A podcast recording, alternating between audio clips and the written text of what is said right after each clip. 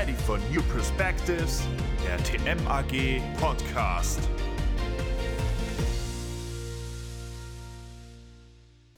Hallo liebe Hörerinnen und liebe Hörer. Vorab eine Frage. Geht es Ihnen auch so wie uns? Wir können das C-Wort nicht mehr hören.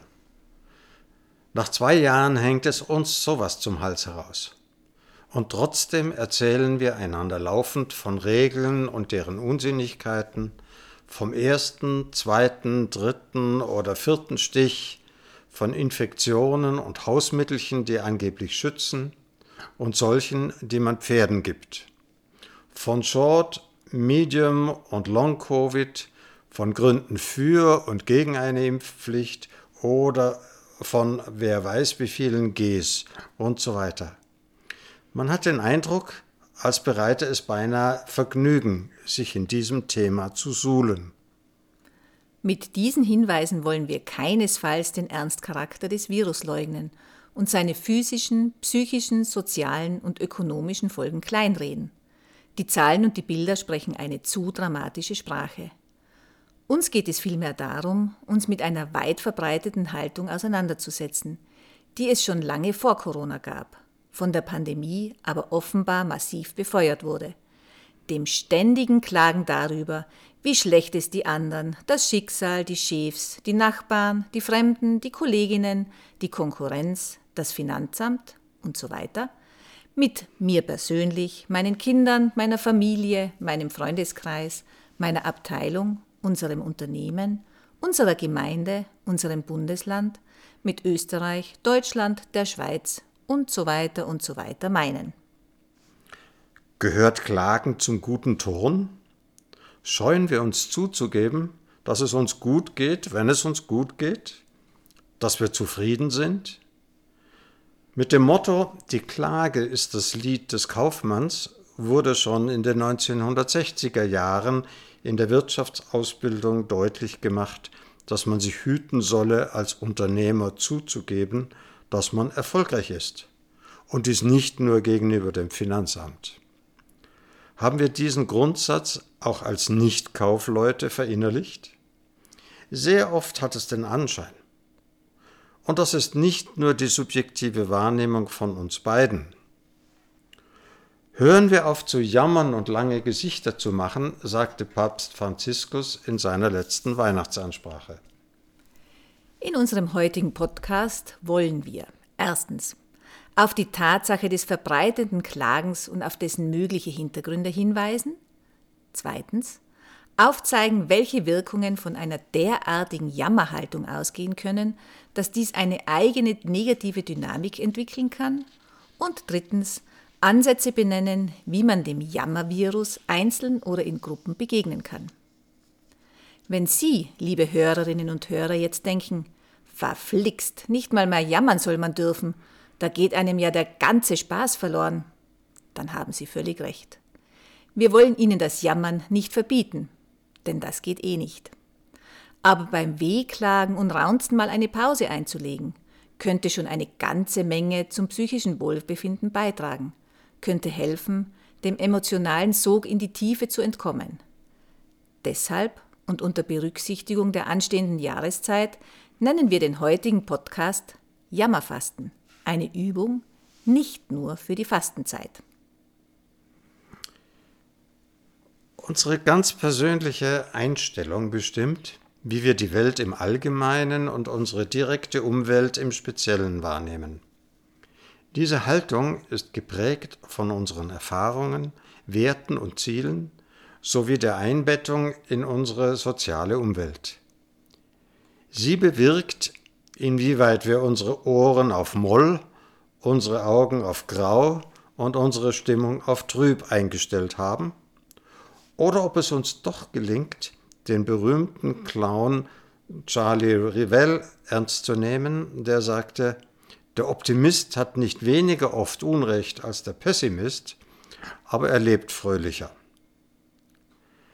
Selbstverständlich wissen wir, dass im privaten und im beruflichen Leben nicht immer alles glatt läuft und harmonisch ist, dass wir in unserem Alltag immer wieder Konflikte und Spannungen erleben, wir unter Krankheiten leiden, wir frustriert oder angefressen sind, weil unsere Erwartungen und Ziele nicht erfüllt werden. In solchen Situationen kann Jammern kurzfristig Entlastung bieten und erleichtern. Wir lassen Dampf ab, verleihen unserem Frust Ausdruck, reinigen die Atmosphäre.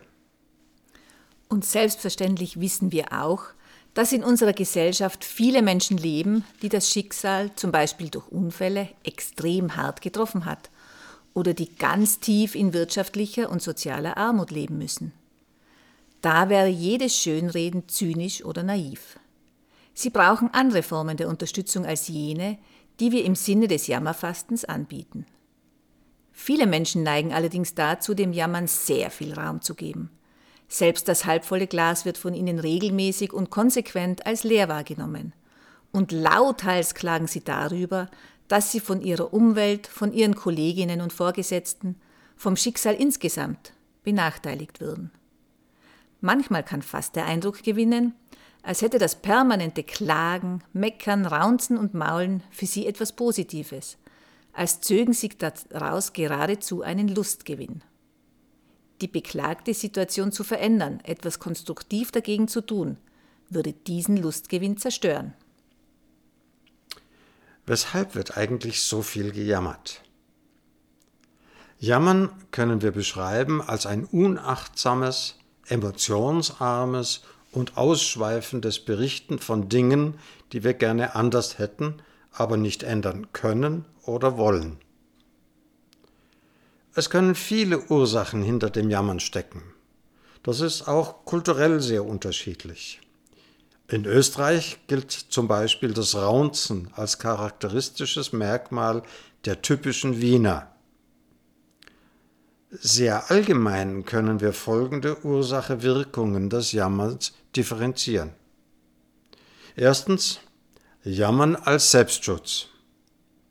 Das funktioniert nach dem Motto Lerne klagen, ohne zu leiden und ist eine Art Begleitmelodie für unseren Alltag. Man beschwert sich, will Aufmerksamkeit, Zuwendung und Mitgefühl.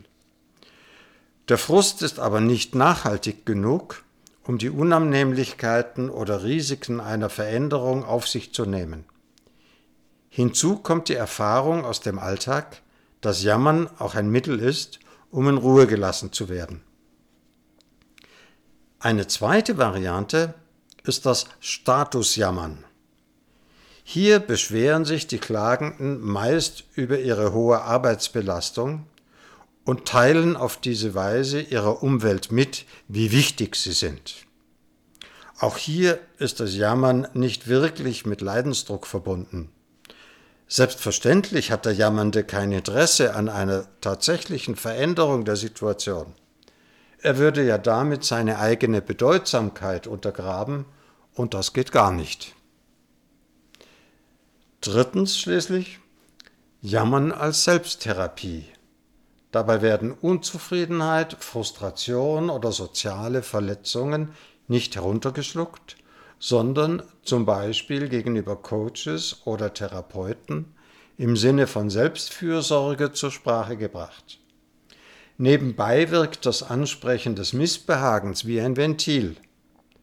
Es verhindert, dass sich Ärger und Unzufriedenheiten aufstauen und dann unkontrolliert explodieren. Wir sehen also, dass Jammern durchaus funktional sein kann. Wer aber seine Umwelt vorwiegend und permanent als bedrohlich oder kritisch betrachtet, tut sich selbst nichts Gutes. Jammern macht krank. Es erzeugt bzw. verstärkt eine Sichtweise, die für positive Emotionen, für Lebensfreude, gemeinsames herzliches Lachen oder für Begeisterung kaum Raum lässt. Selbst den schönsten Bildern wird durch diesen emotionalen Grauschleier die Farbe genommen. Da fällt mir übrigens ein Satz von Mark Twain ein, der hierzu äh, gut passt. Er sagte, ich bin ein alter Mann und habe viele Sorgen kennengelernt aber die meisten von ihnen sind nie Wirklichkeit geworden. Es ist nicht einfach, derartige Menschen auf Dauer zu ertragen. Sie verbreiten eine negative Stimmung um sich. Das zieht herunter, strengt an und steckt an. Das gemeinsame Klagen, das Jammern im Chor, zum Beispiel in Unternehmen vor dem gemeinsam benutzten Kaffeeautomaten, wirkt wie ein Virus, vor dem man sich als Einzelperson nur mit viel Mühe und einer bewussten Gegenposition schützen kann. Auch um den Preis, dann nicht mehr dazuzugehören. Schauen wir uns mal genauer an, was Jammern und Klagen bewirken. Wir haben es eben schon gesagt, Dampf ablassen hilft der Psychohygiene. Es erleichtert, nimmt kurzfristig Druck weg. Wer aber dauernd klagt und dies nicht strategisch zum Bau eines Schutzwalls um sich selbst einsetzt, der konzentriert sich regelmäßig auf seine unerfüllten Erwartungen. Er sieht selbst die kleinen Freuden des Lebens nicht mehr. Jammern wird so zu einem negativ geprägten Verhaltensmuster, zu einem Kreislauf, aus dem man kaum entfliehen kann. Wer sich einmal an dieses Muster gewöhnt und es verinnerlicht hat, dem fällt es immer schwerer, das Positive an Menschen, an Situationen oder Herausforderungen zu erkennen. Die Chancen wahrzunehmen, die sich möglicherweise auftun. Freude, Zuversicht oder gar Dankbarkeit dafür zu entwickeln, dass es einem vergleichsweise gar nicht so schlecht geht. Der Maler Henri Matisse brachte dies so zum Ausdruck. Es gibt überall Blumen für den, der sie sehen will. Je mehr sich unsere Wahrnehmung auf das konzentriert, was nicht unseren Erwartungen entspricht, desto sensibler werden die eigenen Antennen auf mögliche Bedrohungen ausgerichtet und umso größeren Raum erhalten Probleme in unserem Denken. Mit der Folge, dass die Angst vor der Gefahr um ein Vielfaches stärker wird als die Gefahr selbst. Hinter jeder Ecke lauert am Ende eine existenzielle Bedrohung. Getreu dem Refrain des Liedes der österreichischen Band EAV, Erste allgemeine Verunsicherung, die sagten, das Böse ist immer und überall.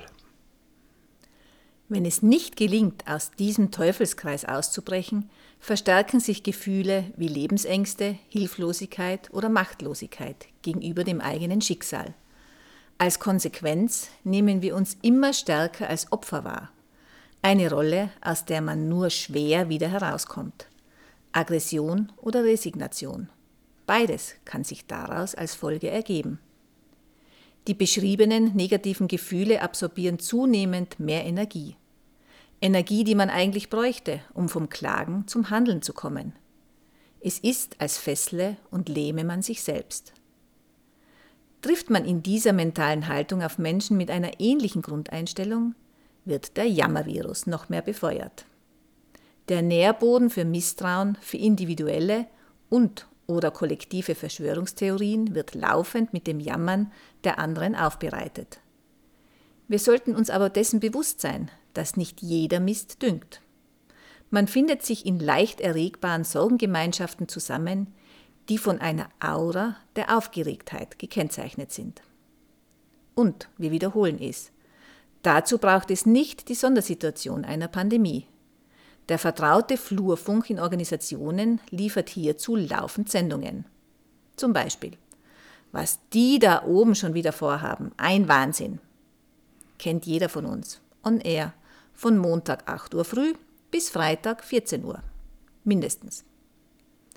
Für Menschen mit einer positiveren Lebenseinstellung sind derartige miese Peters oder miese Petras schwer auszuhalten. Vor allem dann, wenn eine Person zwar klagt, aber selbst nichts unternimmt, um aus der beklagten Situation herauszukommen. Also eigentlich keine Verantwortung für sich übernimmt und das Gegenüber viel mehr als Klagemauer missbraucht. Es braucht viel Kraft, um sich selbst einem Jammerklima zu entziehen, der trüben Grundstimmung ein emotionales Gegengewicht gegenüberzustellen. Dies hat zur Folge, dass das soziale Umfeld der Jammerer immer gleichgerichteter und eintöniger wird. Man tauscht sich nur noch mit seinesgleichen aus und verstärkt auf diese Weise seine negative Weltanschauung. Liebe Hörerinnen und liebe Hörer, Wir hoffen, dass wir Ihnen den Stellenwert unseres heutigen Themas verdeutlichen konnten und Sie schon neugierig auf unsere konkreten jammerfasten Rezepte sind. In der kommenden Woche können Sie die Fortsetzung unseres Podcasts hören. Bis dahin geben wir Ihnen noch ein Zitat von Franz Kafka mit auf den Weg. Verbringe die Zeit nicht mit der Suche nach Hindernissen. Vielleicht ist ja gar keines da. Bis nächste Woche. Ihre Transformation Management AG.